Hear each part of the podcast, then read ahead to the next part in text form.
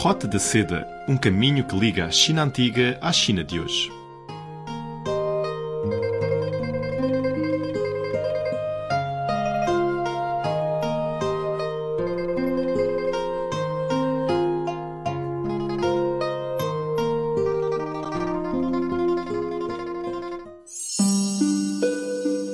Olá, caro amigo. Muito bem-vindo à Rota da Seda. Sou Silvia Jin. Hoje vamos conhecer o Centro de Cultura Oriental no Brasil. Este centro foi fundado por três brasileiros. Falaremos ainda de um evento sobre Tai Chi realizado em São Paulo. E para encerrar o programa de hoje, mais uma fábula chinesa. Bom, agora vamos ao Centro de Cultura Oriental.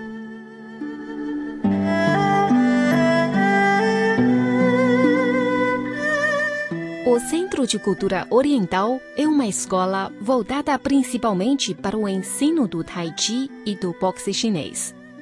Fundado por três brasileiros em São Paulo, o centro oferece para aqueles que desejam uma imersão na cultura tradicional chinesa cursos de mandarim, filosofia clássica chinesa, arte do chá e acupuntura.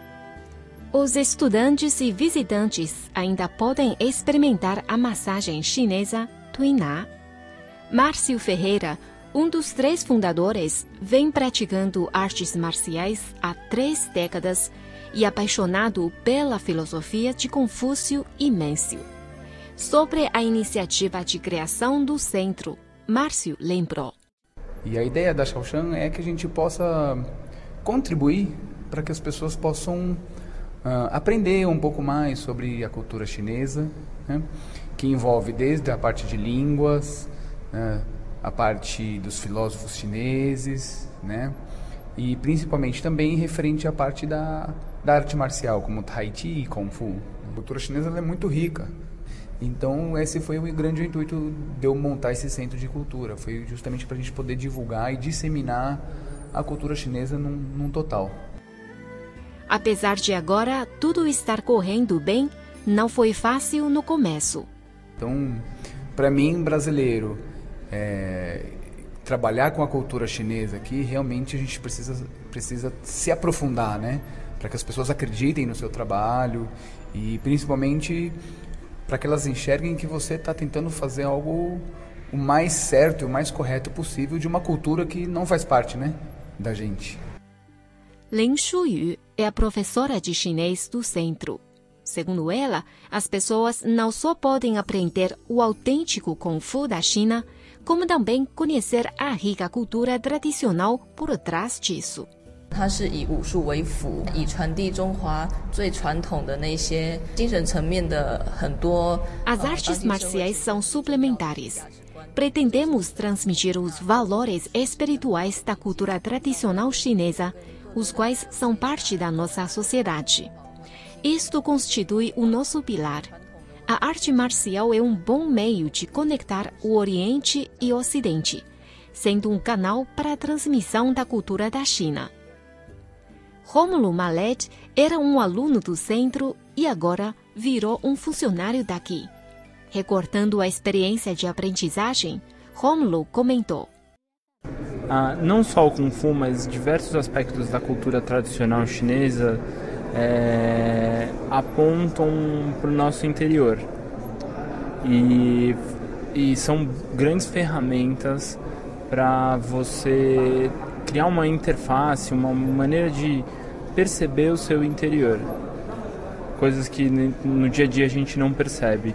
Você percebe a cultura chinesa, conhece a cultura chinesa e ela te faz conhecer o seu interior e, e viram como yin né? O que está dentro está fora e o que está fora está dentro. É. Sosa é outro aluno do Centro de Cultura Oriental. Na opinião dele, a arte marcial está estreitamente ligada com a cultura que carrega. É preciso entender a cultura chinesa se quiser se aprofundar no Kung Fu. Quando você começa a estudar o Wushu, você acaba aprendendo outras, outros aspectos da cultura chinesa, né? Então você aprende um pouco da língua, você aprende um pouco da música, você aprende um pouco da, do resto da cultura do dia a dia, né? Quando você vive com o mestre chinês, assim, treina com o mestre chinês, você acaba aprendendo outros aspectos da cultura chinesa. Em maio deste ano, o centro sediou a primeira edição do seminário do Tai Chi da família Chen.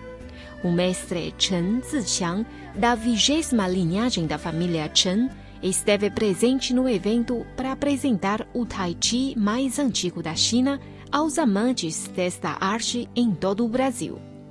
Para Márcio, o Centro de Cultura Oriental irá se tornar um elo de intercâmbio cultural sino-brasileiro e levará a cultura chinesa ao Brasil e será também uma porta para os brasileiros terem mais contato e conhecer melhor a cultura chinesa e o país oriental. Rota da Seda um caminho que liga a China antiga à China de hoje.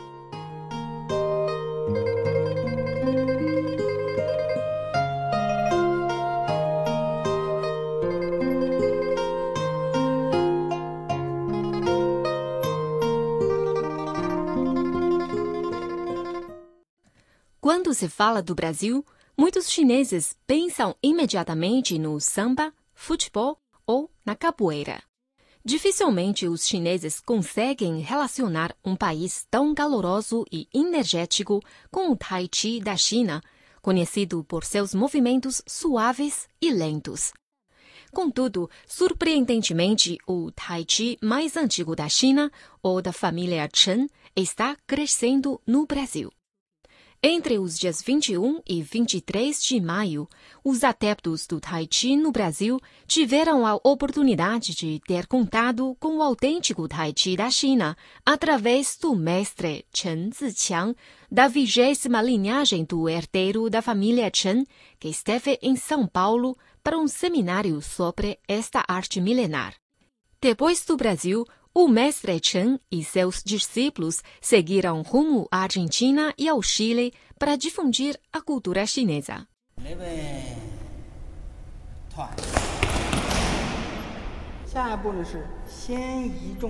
Primeiro você muda o peso do corpo, depois você gira a sua cintura. O Centro de Cultura Oriental em São Paulo foi o palco da palestra do mestre Chen Ziqiang, que apresentou a história e a filosofia do Tai Chi.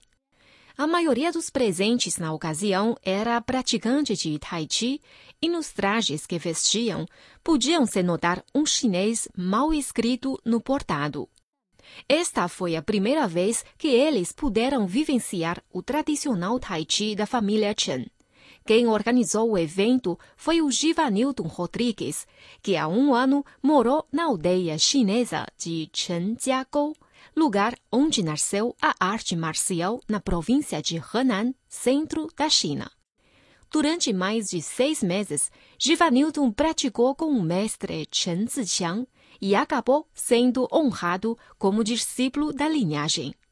De volta ao Brasil, Givanilton pretende se dedicar à divulgação do Tai Chi e da cultura chinesa. Givanilton falou. O principal motivo do convite para ele vir para cá é justamente o meu grande sonho, o meu grande desejo de que cada vez mais pessoas, cada vez mais brasileiros tenham contato com a cultura chinesa, tenham contato com a tradição marcial chinesa e tenham contato com uma arte tão tradicional que é como o Tai Chi Chuan. Brasileiros com diferentes sotaques e idades acompanharam atenciosamente o mestre Chen nas posições clássicas do Tai Chi. Durante o treino de quatro horas, os praticantes sentiram a força da tranquilidade. Para o Givanildo, é exatamente este o maior encanto do Tai Chi. Então, o que, o que eu digo é que hoje a gente está vivendo um, um, momento na sociedade de muita agitação, né? É tudo a gente Todo precisa mundo. responder, tem que fazer tudo muito rápido. E, e, essa agitação às vezes acaba fazendo com que a gente não preste atenção no que a gente está fazendo. E, e, o Tahiti é um grande instrumento para possibilitar que cada um de nós possa dar uma pausa e se, e se permitir se perceber melhor, se permitir organizar melhor os pensamentos, se permitir ter uma atividade física também forte, porque a, apesar da, da, movimentação suave, existe um trabalho interno e um trabalho é, na musculatura do corpo que é muito, muito forte. Quando, quando as pessoas perguntam do Tai Chi para mim, eu sempre tento juntar essas duas coisas: um aspecto que vai promover uma certa harmonização, equilíbrio é, e tranquilidade, com é uma, é uma arte marcial tradicional chinesa. Julia Ramos Guedes compartilhou o mesmo sentimento de Givanildo. Brasileira de 26 anos, Julia pratica Tai Chi há mais de três anos. Para a felicidade dela, graças a esta oportunidade, conseguiu pegar a essência dos movimentos que ainda não conhecia e ajudou a compreender melhor o espírito do Tai Chi. Julia disse ajuda bastante, principalmente pela técnica, né? Porque assim, a gente estuda um, um estilo, a gente tem um ensinamento que foi passado, que foi passado, e aqui ele explica exatamente qual é o objetivo né, desse movimento, por que, que esse movimento tem que ser dessa forma. A gente vai naturalmente é, com o corpo percebendo algumas coisas, então a gente percebe que a gente tem que combinando, né? Querer né, chegar num resultado ali, você só vai fazendo, e você vai percebendo isso, e isso te instiga naturalmente a se desenvolver. Antes dessa experiência, Julia havia lido sobre Qigong e queria muito se aprofundar através do Tai Chi para dominar o superpoder, como descrevia o livro. Ao se inteirar disso, o mestre Chen se mostrou apreensivo sobre este equívoco em relação ao Tai Chi. Apesar de ser sua primeira vez em solo brasileiro, o mestre Chen ficou feliz ao ver o sucesso da difusão do Tai Chi e também observou as dificuldades desta arte marcial em sua imersão em um país estrangeiro. O mestre comentou. 就是有时候的老师呢，他要有一个正常的心态，他不要把一些无谓的或者比较神话一点的。Às vezes os instrutores precisam ser mais pé no chão não podem descrever o Taiji de forma exagerada e mística, e sim devem ter como base o pensamento tradicional chinês e os fundamentos históricos. Desta forma, é possível prevenir interpretações errôneas sobre a cultura chinesa. Desde 2008, o mestre Chen Ziqiang tem viajado por diversos países do mundo. Segundo o mestre Chen, há um número considerável de praticantes de Tai Chi na América Latina. Porém, a ramificação de linhagem está bem desordenada. Como manter a cultura original e autêntica e não perder a essência no processo de transmissão é uma questão que deve ser refletida por todos.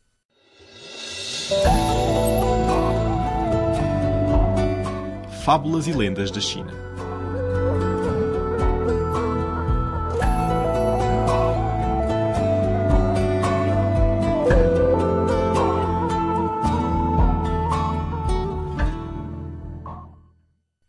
Quebrar flechas para educar filhos. Na dinastia Nan havia uma minoria étnica nómada denominada de Tu Yuhun, que habitava no norte da China. A etnia fazia parte da tribo Xianpei, uma antiga minoria étnica chinesa que teve a sua origem no planalto da Mongólia. O povo desta etnia nómada era muito hábil e feroz nas batalhas e tomava conta das regiões das atuais províncias de Qinghai e Gansu, no noroeste da China. O então chefe da minoria Tuyun chamado Achai, tinha 20 filhos. No entanto, estes não eram unidos. O chefe ficou preocupado que depois da sua morte, os seus filhos lutariam um contra o outro em busca da coroa. Para resolver este problema, o chefe pensou durante bastante tempo, até que um dia ele teve uma boa ideia. O chefe convocou todos os seus 20 filhos e o seu irmão mais novo, Mu Liyan, para a sua residência e falou com eles. Cada um de vocês irá dar-me uma flecha. Os filhos tiraram uma flecha da aljava e entregaram-na ao pai. O pai quebrou as vinte flechas, uma por uma, na frente dos filhos e deitou-as ao chão. Aí, mandou de novo os filhos.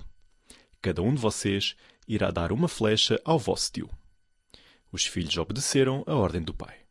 Achai virou a cabeça para o seu irmão Mulien e falou seriamente. Você pega primeiro numa flecha e depois irá quebrá-la em duas metades. Mulian pegou numa flecha e quebrou-a sem nenhum esforço. Achai continuou falando com o seu irmão. Agora, você agarra nas restantes 19 flechas e tenta quebrá-las ao mesmo tempo. Desta vez, mesmo usando toda a sua força, não conseguiu cumprir a tarefa. Neste momento, Achai apontou as 19 flechas e disse para o seu irmão e para os seus filhos: Estão a perceber? É fácil quebrar uma flecha, mas difícil quebrar um punhado de flechas.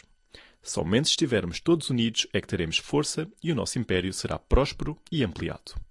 A união faz a força. Os conflitos internos prejudicam ambos os lados e só com a ajuda e benefício mútuo poderemos vencer várias vezes.